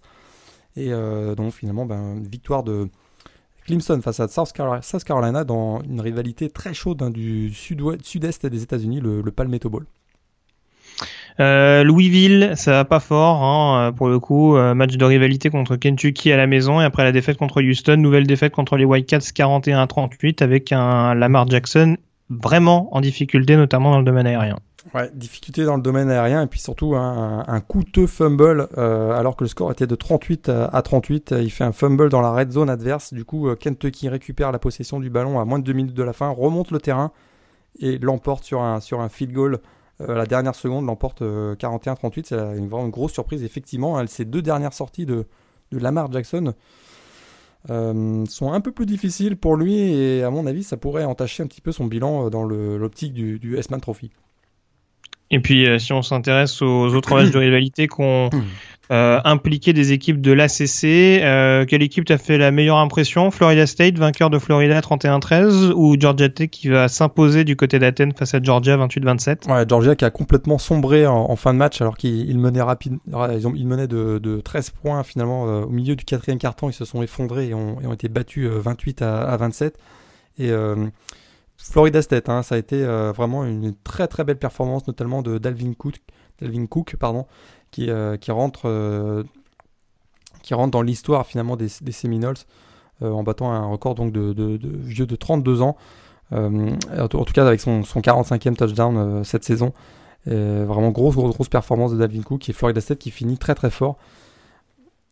C'est pour cette raison, à mon avis, que la discussion entre Florida State et Louisville peut être posée. Euh... Ne relance pas Morgan. Hein. face à la ils, avaient, ils jouaient quand même face à la, cinquième meilleure défense contre la course. Et ils, terminent quand même avec un, total de, plus de 250 yards et 6, et 6 yards par course. Et ça, c'est quand même une grosse, grosse, grosse performance euh, de Florida State. On s'intéresse désormais à la Big Ten. On a parlé notamment de la division Est remportée par euh, Penn State au niveau de l'Ouest. Euh, c'est sans trop de surprise Wisconsin qui s'impose. Ça n'a pas été évident quand même contre Minnesota, victoire 31 à 17. Il faut dire que la veille, Nebraska avait pas forcément fait mieux. Euh, pire même, lourde défaite à Iowa, 40 à 10. Nebraska qui a complètement sombré euh, euh, du côté de Iowa. c'est vrai qu'aussi ils étaient privés d'un quarterback en santé puisque Tommy Armstrong a été titularisé pour Nebraska, mais on sait qu'il était blessé. Et ça a été vraiment très très très douloureux pour, pour l'équipe de Nebraska dans, cette rencontre. du côté de Wisconsin, ça a été pas beaucoup mieux pendant trois quarts temps. Ils ont été vraiment malmenés par cette équipe de, Minnesota. Et, finalement, ben, les Badgers remportent la hache de Paul Bunyan, hein, le, plus vieux trophée euh, pas le plus vieux trophée, mais en tout cas celui qui a été le plus de fois disputé dans l'histoire du, college football, puisque on en était à, plus de, on était à 120, euh, je crois que c'était la 128e ou 129e édition de cette euh, rivalité annuelle. Et en tout cas, on a un Corey Clement qui, pour les Badgers, termine avec deux touchdowns. Et donc maintenant, Wisconsin se dirige vers la finale de la conférence Big Ten qui aura lieu du côté d'Indianapolis. Et puis euh, pour terminer la page euh, Big Ten, forcément dire un mot de Purdue, défaite euh, sur le terrain d'Indiana, donc je crois que le score est de 26 à 24. aucune réception pour Anthony Mongo sur cette partie-là. On attend désormais la saison prochaine pour les Boilermakers. Ouais, ça a été un match plus difficile. Bah, Purdue est quand même resté très très proche d'Indiana, mais ça a été plus difficile que ce qu'on pensait finalement au, niveau offensif. Hein. Indiana a bien resserré les, les, boulons depuis un mois défensivement et finalement donc Indiana remporte encore cette, euh, cette rivalité annuelle face à, face Purdue. Effectivement, pas de réception pour, euh, euh, Anthony du côté de, Purdue, mais on commence à, voir peut-être le nom du prochain coach hein, de, des Boilermakers qui pourrait être PJ Fleck, hein, le, le, bouillant coach de Western Michigan, donc à suivre. Là là, alors Bon, on en parlera sûrement en temps voulu, mais euh, après avoir embauché Darrell Eisel, après une excellente saison de Kent State, euh, j'ai l'impression qu'on retient bien les erreurs du passé du côté de Purdue. C'est, je dis pas que PJ Fleck est un mauvais coach, hein, mais euh, bon, je sais, j'aurais peut-être pris un coach avec un peu plus de bouteilles en l'occurrence. on s'intéresse donc désormais à la Pac-12. On parlait de Washington qui remporte la division Nord. Au sud, Colorado a répondu aux attentes, victoire contre Utah, 27 à 22. Ouais, un match euh, vraiment qui a été euh, passionnant à, suivre. Ils n'ont pas vacillé hein, face à Utah qui, qui, leur a quand même posé pas mal de problèmes. Ils l'emportent 27-22. Euh, et puis c'est surtout la défense hein, de, des Buffaloes qui a, qui a, qui a notamment provoqué deux fumbles de Joe, du, du, running back Joe Williams qui a certainement donné la victoire donc, à, Buffalo. Une grosse performance défensive. C'est Fulfao a été le quarterback un petit peu plus en difficulté, mais, mais c'est passé quand même pour, pour Colorado qui n'a finalement euh, pas trembler face à cette équipe de, Utah et qui donc Colorado file comme tu l'as dit vers la finale de conférence Pac-12. Et alors on en parlait il y, a, il y a quelques semaines, mais il y a un joueur que je trouve vraiment impressionnant du côté de Utah depuis plusieurs semaines maintenant, c'est vraiment Hunter Dimick. Euh, le pass rusher de, euh, de Utah, alors en termes de sac, c'est pas hyper impressionnant, mais on voit que euh, paradoxalement, depuis l'absence de Kylie Fitz, il prend vraiment ses responsabilités en termes de, de pass rush. Et, il fait beaucoup beaucoup de grabuge. Et euh, voilà, c'est assez intéressant à, souligner dans une dans une défense d'Utah qui est collectivement assez impressionnante. Arriver à tirer de cette manière-là son épingle du jeu, euh, voilà, je pense que c'est intéressant de le, de le mentionner. Euh, donc Colorado qui s'impose euh, du coup dans cette euh, division, on est à la barbe de USC, USC qui pouvait pas faire grand chose si ce n'est battre Notre-Dame dans la fameuse rivalité entre les deux programmes, succès des Troyans 45 à 27. Ouais, Notre-Dame qui n'a pas réussi finalement à, créer, la, surprise. Et dans ce match, hein, on retiendra, tout le monde l'a retenu, la performance exceptionnelle, hein, digne d'un trophée S-Man peut-être de Adoré Jackson. L'homme a tout faire finalement du côté de, du côté de USC. Hein. il a réussi un touchdown sur réception, un sur retour de punt, un sur retour de kick-off. vraiment un gros gros match du côté de Adoré Jackson. Puis alors un comportement de certains genres de, des Fighting Irish qui est vraiment condamnable avec notamment un Jerry Tillery, hein, le joueur de, ligne, mm. ligne, défensive, qui euh, a vraiment fait un geste euh, inqualifiable en, donnant un coup de pied à un joueur de, un joueur de, USC, alors que celui-ci était à terre, euh, probablement victime d'une commotion cérébrale en plus. vraiment un très très très mauvais geste qui n'est pas digne, à mon avis, d'un joueur de Notre-Dame. On dit souvent que les joueurs de Notre-Dame, en tout cas le programme, c'est c'est un, programme très digne et là vraiment c'était c'était vraiment inqualifiable ce, ce geste de Tillery.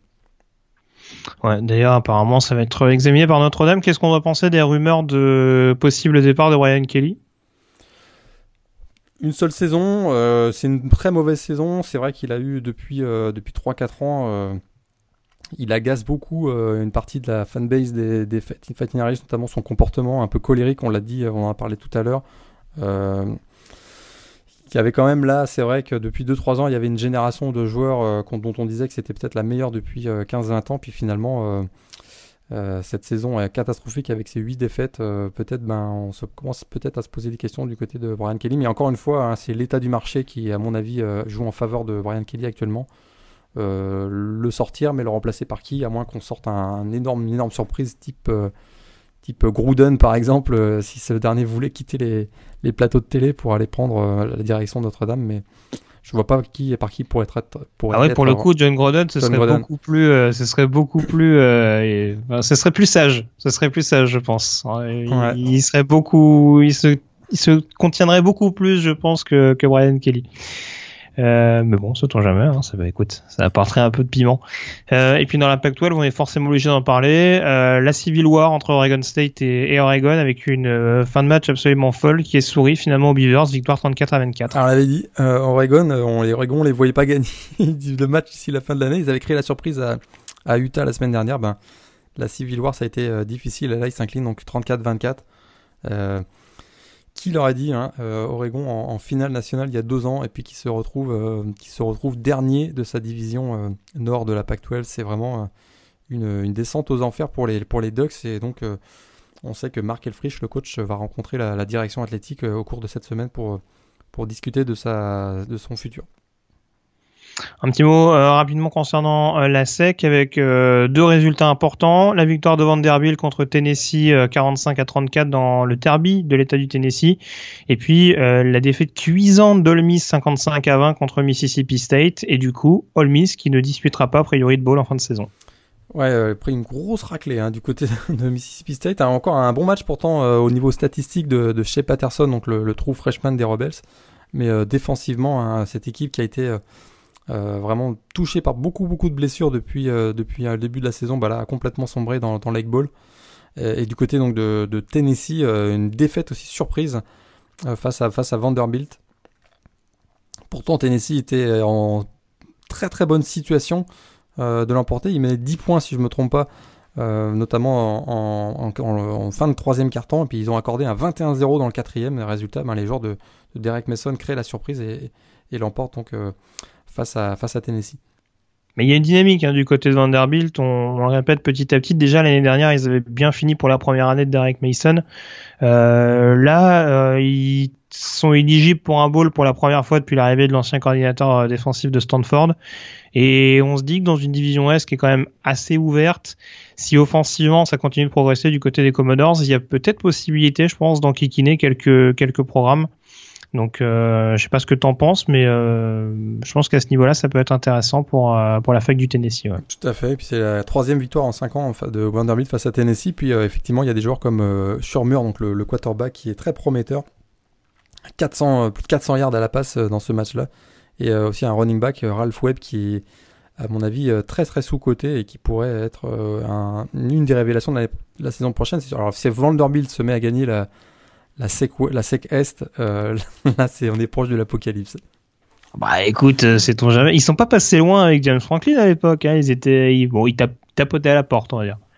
Voilà, il, tirait, il tirait le bas du pantalon en disant, eh, on est là. Euh, voilà, ça, ça peut éventuellement. Euh... Vanderbilt champion devant Florida, devant Georgia, devant Tennessee dans la, dans la Est. Euh, là, ce serait vraiment la, bien que ça arrive un jour. sensation. ah, c'est, tout à fait. je leur souhaite. Eh, il y a quelques années, tu, eh, il y a quelques années, on t'aurait dit Temple était champion de conférence ou ce genre de choses, tu te serais ah bah, la tête. Bon, bon, c'est pas même, c'est pas exactement la même chose. Je suis d'accord. Il y a 4 mois, si on m'avait dit que Colorado était à un match d'être champion de la Pac-12, exactement. J'y aurais pas cru. Ouais, D'ailleurs, je l'ai pas dit, hein, mais euh, au passage, UCLA a perdu à California. Hein, donc, euh, Jim Mora, Jim Mora, suspense, suspense. Voilà. J'étais obligé d'en parler. ils, ont pas, ils, ont pas perdu à California, ils se sont fait éclater. À, oui, ils se sont fait éclater. J'hésitais à le dire. Je, je voulais rester euh, en étant fanfaron. Je voulais au moins avoir un peu de mesure, mais c'est vrai qu'ils se sont fait un petit peu surclassés sur le terrain de California. Pas de ball non plus pour UCLA. Pour le coup, euh, à 5-7, c'était peut-être éventuellement jouable euh, pour UCLA, encore que je suis pas sûr qu'académiquement euh, ils auraient fait partie des premiers, mais en tout cas à 4-8 là, euh, on sait que cette les 40 sont... Cette saison est vraiment incroyable. Hein. Il y a quand même il y a trois ou quatre équipes qu'on qu voyait aux portes des playoffs et qui qui font même pas de ball. Hein. On pense à Notre-Dame, mm. Ole Miss. Euh, bah, les, quatre, qu'on a cités il y a quelques semaines, les quatre ils sont pas. Hein. Les quatre sont pas exactement. Euh, et on l'avait bien identifié que leur calendrier et la, la, la, dynamique de ces quatre équipes était pas bonne. Euh, ben, ça, ça s'est confirmé. Il n'y a pas eu de il n'y a pas de retournement de situation et c'est quand même euh, très très très surprenant, une, saison qui a pleine de surprises. Voilà. Et puis pour la pour la petite parenthèse, on va peut-être pas faire trois heures là-dessus, mais voilà, la victoire de TCU à Texas 31 à 9. Euh, pour terminer, je dirais le parcours de, Charlie Strong du côté de, Texas, mais on en parler un petit peu tout à l'heure, avec l'arrivée de euh, Tom Herman. Tom Herman qui a perdu d'ailleurs sur, le terrain de Memphis avec Houston 48-44. Euh, ça redistribue les cartes. D'ailleurs, dans le même temps, Boise State qui perd à Air Force. on est donc parti a priori sur un duel Navy Western Michigan pour le Cotton Bowl. C'est à mon avis, à mon avis, ça va se jouer entre entre les deux et moi je mettrais bien une petite pièce sur Navy parce que, parce que Navy euh, a un plus beau parcours. Ils ont une défaite, mais ils ont un plus beau parcours euh, dans les matchs euh, hors conférence. Puis ils jouent dans une conférence qui est quand même nettement, a priori, nettement meilleure que la MAC. Ah oui, c'est clair que bah, l'AAC, techniquement, c'est quand même la conférence la plus relevée du groupe of five, qu'on puisse en dire. Donc voilà, là c'est clair qu'en plus avec les résultats qui sont les leurs, même si Carolina et SMU qu'ils ont épinglé assez facilement sont pas des gros gros programmes, on se rappelle qu'SMU avait épinglé euh, assez largement d'ailleurs Houston il y a quelques semaines. Euh, Navy a lui-même a, lui-même battu euh, Houston à domicile, une équipe qui, on le rappelle une nouvelle fois, a battu Oklahoma et, Louisville, des candidats il n'y a pas si longtemps que ça au, au playoff. Oklahoma l'est toujours, hein, faut pas les écarter de la course. Donc Navy vient claquer 75 points à SMU, SMU qui avait battu Houston il y a deux semaines. Donc ouais. Donc euh, en tout cas Navy qui affrontera euh, Temple hein, en finale à AC, Temple qui a battu euh, East Carolina 37 à 10. On n'en parle pas beaucoup de Temple, hein, mais ils sont un peu dans la même dans la continuité de la saison dernière, malgré le départ de, quelques joueurs cadres, dont Tyler Matakevich. ça continue de, performer du côté de l'équipe de, de Matt donc on verra comment ça se passera au niveau de la CC, de l'AAC pardon, Temple, euh, qui s'est qualifié au nez à la barbe de euh, South Florida. Euh, au niveau de la conférence USA, Louisiana Tech était déjà qualifié, retrouvera Western Kentucky, large victoire des Hilltoppers sur le terrain de Marshall 60 à 6. du coup, Old Dominion qui a battu Florida International ne sera pas en finale de conférence. la MAC, on en parlait donc, Western Michigan qui a obtenu son ticket, victoire 55 à 35 contre Toledo avec euh, au passage une belle prestation du running back de Toledo, euh, Karim Hunt, dont on parle pas beaucoup, 200 euh, yards et, un TD sur cette sur cette partie. En finale, ils retrouveront Ohio dans un match qui a été beaucoup moins offensif hein, contre Akron, victoire 9 à 3. Et du coup, Ohio qui grille la politesse à Miami, Ohio, victoire dans des contre Ball State 21 à 20. Petite performance d'ailleurs de Miami parce qu'on l'a pas signalé, mais ils ont quand même commencé avec une fiche de 0-6 et il termine éligible en fin de saison. Donc, euh, Première fois de l'histoire. Euh, Première fois de l'histoire, ça c'est à noter, t'as raison. Pour le coup, c'est un, un, bel, un bel exploit. Euh, Wyoming qui perd sur le terrain New Mexico dans la Mountain West, mais qui profite de la défaite de Boise State pour se qualifier en finale de conférence. Et donc Wyoming qui retrouvera en finale San Diego State. D'ailleurs, il faudra faire attention pour San Diego State parce qu'il y a une dynamique qui est pas forcément géniale. Euh, avant de jouer à la finale de conférence. Euh, d'ailleurs, faudra attendre. D'ailleurs, je crois qu'il faudra attendre euh, mardi hein, pour connaître le lieu de la confrontation, puisque ça dépendra du classement du ranking top 25, enfin, du classement du comité, et éventuellement des places derrière pour savoir qui est le mieux considéré et qui du coup doit recevoir ce match. Donc c'est un peu c'est un peu délicat. Arkansas State dans la Sun Belt qui était en tête et qui s'est incliné du côté de Louisiana Lafayette. Du coup le titre de conférence se jouera entre Troy et Appalachian State. Euh, une victoire de Troy donc le week-end prochain du côté de Georgia Southern. Et c'est Troy qui euh, remportera cette conférence et qui pourra donc éventuellement affronter Ohio ou euh, Toledo au prochain tour. Si je me permets Morgan, on fait juste une dernière petite parenthèse concernant le FCS. On en a parlé la semaine dernière avec notamment le premier tour des playoffs. Euh, je vais vous rappeler les résultats rapidement. Donc Coastal Carolina a battu Hampton 26 à 7. Victoire euh, de Villanova contre San Francisco 31 à 21. Chattanooga a battu Weber State 45 à 14. Victoire de New Hampshire contre euh, Lehigh 64 à 21. Wofford a battu Charleston Southern dans un match très accroché 15 à 14. Richmond bat North Carolina A&T 39 à 10. Central Arkansas bat Illinois State 31 à 24. Et puis les trois derniers résultats, Grambling State gagne contre Southern 52 euh, à 30. Youngstown State, dont tu nous parlais la semaine dernière, a battu Samford 38 à 24. Elle est toujours là, l'équipe de Bopellini. Allez, maintenant on va bouffer Jacksonville State au, deuxième tour. Et puis euh, donc euh, San Diego qui s'impose sur le terrain de Cal Poly 31, 35 à 21. Alors je sais plus si tu as le bracket en tête. Bah, je l'ai même, sous les... je l'ai même sous les yeux. Bah écoute, si tu l'as sous les yeux, est-ce que tu peux juste nous donner les affiches du coup du deuxième tour Ouais, c'est parti. Donc dans la... du côté de l'Est, il y aura North Dakota State face à San Diego, également South Dakota State face à Villanova. Jacksonville State face à Houston State, j'en parlais, et The Citadel face à Wofford.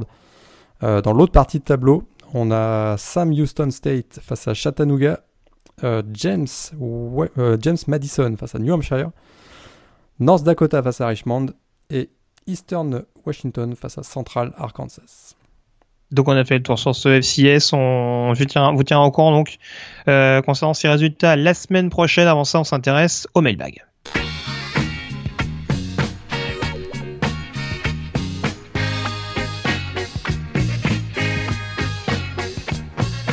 Le mailbag donc avec la première question Morgan qui nous vient de Tarek sur Twitter. Pourquoi North Carolina State euh, ne veut pas passer en première division euh, quand on connaît sa domination actuelle en, deuxième? On rappelle qu'ils sont quintuples champions en titre. North Dakota State.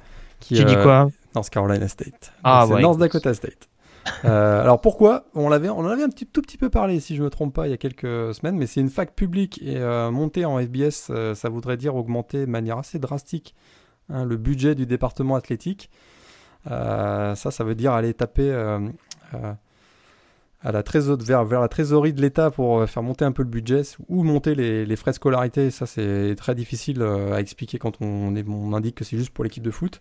deuxièmement, c'est dans quelle conférence finalement, quelle conférence y rejoindrait hein. C'est vrai que North Dakota, c'est un État un petit peu perdu dans le Middle West américain. Et puis, il bah, faudrait la Sunbelt. La Sunbelt, mais la Sunbelt, pour eux, ça, ça, ce serait un des, des problèmes, c'est que ça, ça nécessiterait des longs voyages, beaucoup de voyages, euh, et donc beaucoup d'argent, euh, un budget encore plus... Ouais, ou peut-être plus la Mountain West pour le coup.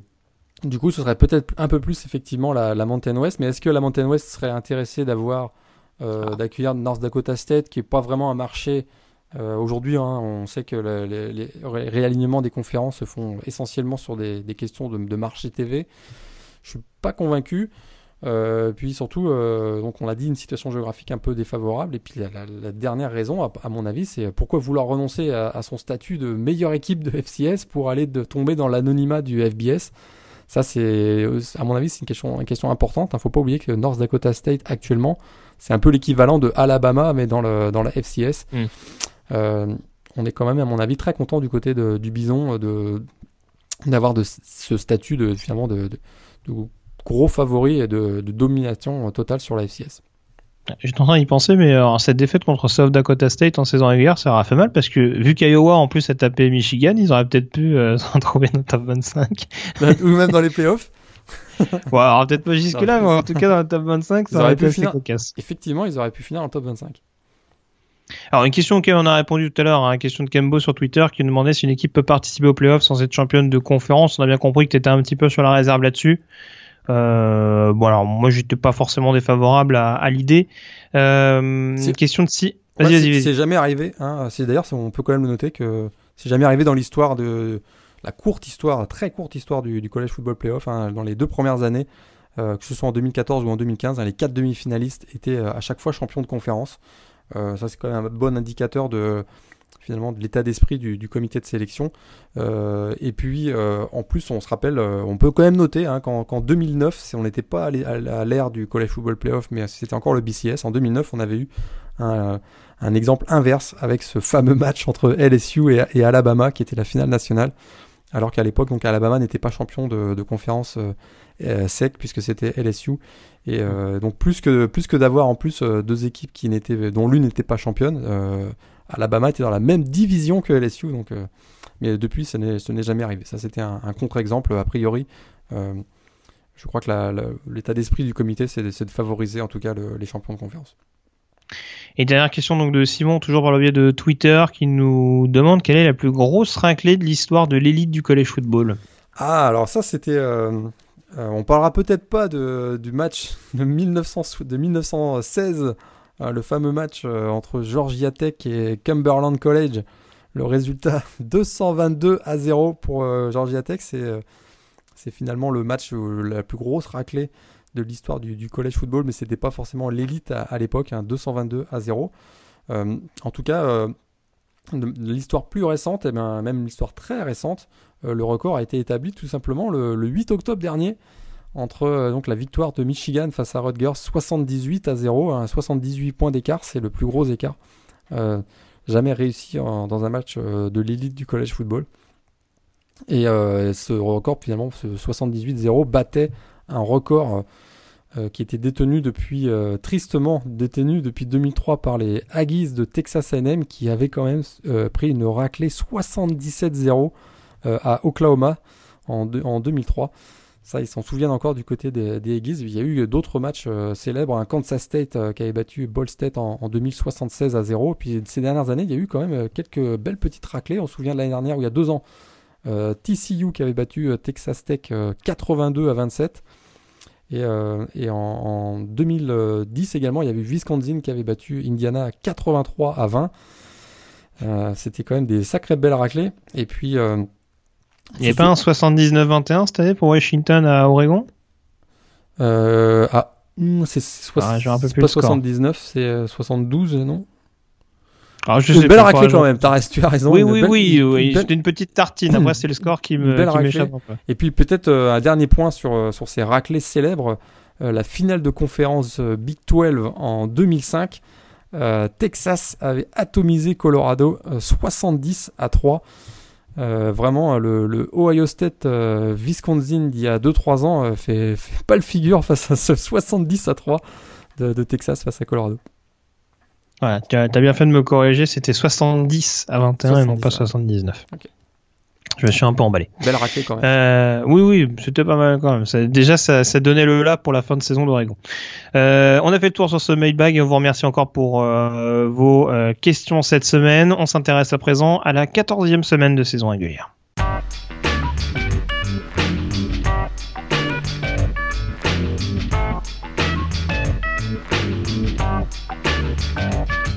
14e semaine et euh, finale de conférence, ou en tout cas finale tout court, parce que l'une des principales affiches cette semaine, Morgan, ce sera clairement du côté euh, de Norman pour le duel de Big 12 entre Oklahoma et Oklahoma State.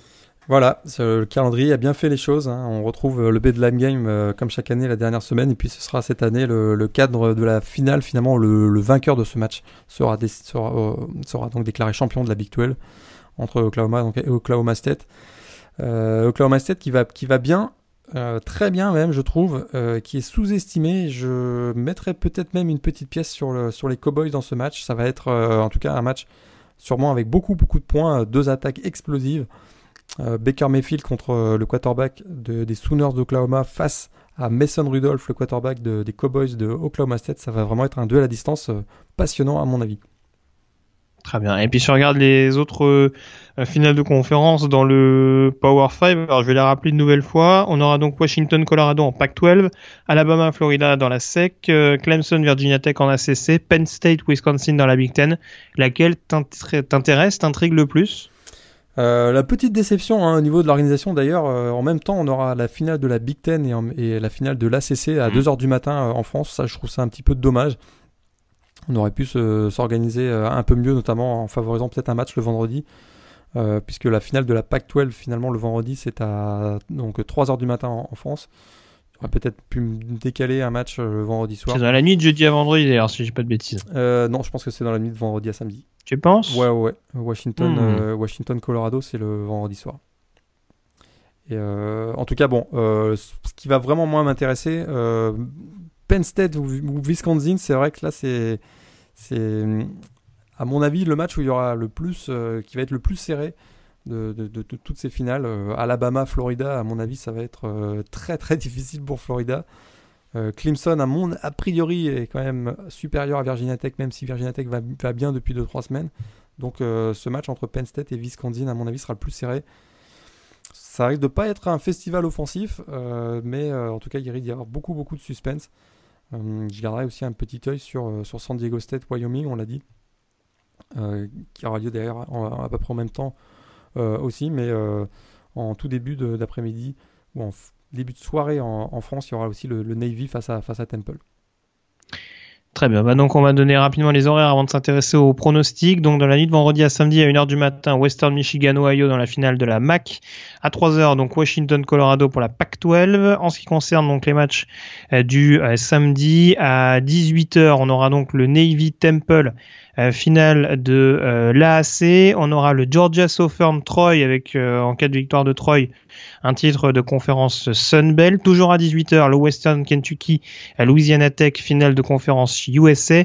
À 18h30, euh, début du match entre Oklahoma et Oklahoma State pour le titre euh, de la Big 12 et puis concernant les autres euh, rencontres pour ceux qui aiment bien les rivalités les gros scores le West Virginia Baylor ça nous a rarement déçu ces dernières années mhm. ça c'est à 21h30 22h le Alabama Florida finale de la SEC et puis donc euh, un peu plus tard dans la nuit, euh, Wyoming contre San Diego State, ça ce sera à 1h45 euh, du matin. Et puis également donc à 2h, Morgan en parlait, la double confrontation, donc Clemson Virginia Tech pour l'ACC et Wisconsin Penn State pour la Big Ten. On s'intéresse donc aux pronostics avec donc forcément l'accent mis sur les programmes du Power 5, match numéro 1, Clemson Virginia Tech. Euh, Clemson, à mon avis, euh, euh, va remporter ce match-là. Ils ont vraiment été trop, trop, trop déçus de leur défaite face à Pittsburgh. Et on voit que depuis deux semaines, ça va beaucoup, beaucoup mieux. Ça va être, ça va être serré. Hein. Virginia Tech, à mon avis, est une équipe qu'on sous-estime, et je vois bien Clemson.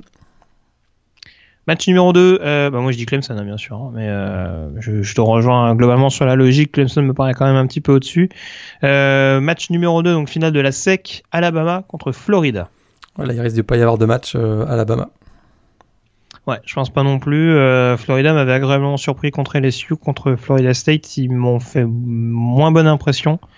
Et encore une fois, offensivement, j'ai un peu peur que Austin Appleby, si c'est lui qui démarre le match, il y a de fortes chances, j'ai un peu peur qu'il se fasse euh, pas mal intercepté par la défense d'Alabama. Il y a encore des blessés euh, en défense euh, du côté des mm. Gators cette semaine, donc ouf, ça arrive d'être dur. Match numéro 3, finale de la Pac-12, Washington-Colorado.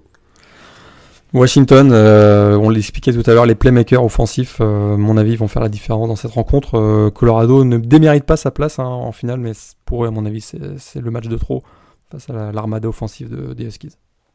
J'y vais aussi avec euh, Washington. Offensivement, je pense que c'est cohérent du, côté des deux équipes. Défensivement, je vois quand même les Huskies un peu au-dessus, donc euh, j'irai avec Washington sur ce match-là. Euh, match numéro 4, match qui paraît très accroché sur le papier dans la Big Ten, Wisconsin-Penn State. Moi, je vois, une très courte victoire de Penn State. Je, trouve cette équipe, elle a comme une bonne étoile au-dessus de la tête et je vois bien un, dernier touchdown euh, sur la fin de, de, Saquon Barclay. Euh, cette équipe de Penn State vraiment euh, m'impressionne depuis un mois en tout cas. Il y a eu beaucoup de blessures au mois d'octobre défensivement. Les joueurs reviennent. Bon là il y a Kabinda qui peut-être le linebacker sera peut-être absent pour cette finale, mais les joueurs reviennent au fur et à mesure de la saison au sein de cette défense et ça va beaucoup beaucoup mieux maintenant du côté des Italy Lions. Je vois bien une, très courte victoire de Penn State face à Visconti. Eh ben écoute, c'est le match où on sera pas d'accord parce que euh, je j'annonçais Wisconsin en début de saison et je n'en démords pas. Je vois bien les Badgers gagner sur ce match-là. Euh, je te rejoins, Penn State est clairement sur une bonne dynamique. Euh, maintenant, j'ai voilà quand, quand, je regarde jouer Wisconsin, c'est pas toujours impressionnant, c'est pas toujours éblouissant, mais il y a vraiment une, je dirais presque une mécanique de haute précision et euh, c'est tellement bien huilé que ce soit le jeu au sol qu'il va falloir stopper pour Penn State et surtout cette défense des Badgers qui euh, qui reste selon moi assez impressionnante et qui peut faire déjouer que que ce soit Barclay ou, Max Torley. Je mettrais quand même Wisconsin au-dessus. Après, je serais vraiment pas surpris que Penn State gagne, mais j'irai quand même avec Wisconsin sur ce match-là. Dernier match, Oklahoma, Oklahoma State dans la Big 12. Je l'ai dit, euh, je pense qu'Oklahoma State euh, une, très courte tête euh, peut remporter ce match face à, face à la défense hein, de, des Sooners qui, qui quand même euh, est assez douteuse hein, cette, cette saison. Et bon, le match a lieu du, côté de Stillwater, donc je, vois bien une victoire d'Oklahoma State. Ah non, Norman, Norman. Ah, c'est à Norman. Ah, excuse-moi, excuse-moi, excuse-moi, c'est à Norman, mais je change pas mon pronostic. Je pense que je pense quand même que les Cowboys ont un léger avantage essentiellement à cause d'une légère meilleure défense que, que, les, que, celle, de, que celle, des Sooners. Ouais, et puis alors pour le coup, euh, tu fais bien de garder ton pronostic parce que ces dernières années, l'avantage du terrain a rarement souri lors de cette confrontation. donc, euh, effectivement. Ça va pas dire grand chose. J'y vais quand même avec Oklahoma. Euh, autant Penn State, je disais que malgré la dynamique, ça me paraissait compliqué. Là, Oklahoma est quand même vraiment, est quand même vraiment sur une, sur une bonne vibe, si je peux parler ainsi. Euh, et je pense que la raclée qu'ils ont mis à West Virginia à l'extérieur a dû les galvaniser encore plus. Alors je pense que ça va être très accroché. Je, je vois pas Oklahoma State si largué que ça. Je pense que ça peut se jouer sur euh, 7 points au moins. Mais euh, voilà, j'y vais quand même avec Oklahoma qui a été euh, solide depuis le début de la saison sur son calendrier euh, Big 12 et je ne vois pas le, la situation changer sur cette sur cette rencontre là. Bon, en tout cas, on en saura plus la semaine prochaine. On vous donne rendez-vous donc euh, pour euh, le prochain podcast de Radio Sam et d'Inuest. Merci en tout cas Morgan d'avoir été en ma compagnie et on se retrouve donc la semaine prochaine pour euh, analyser ces finales de conférence, se projeter vers les bowls de cette saison 2016-2017. D'ici là, passez une très bonne semaine avec d'excellents matchs au programme. Ciao. Ciao, bonne semaine à tous.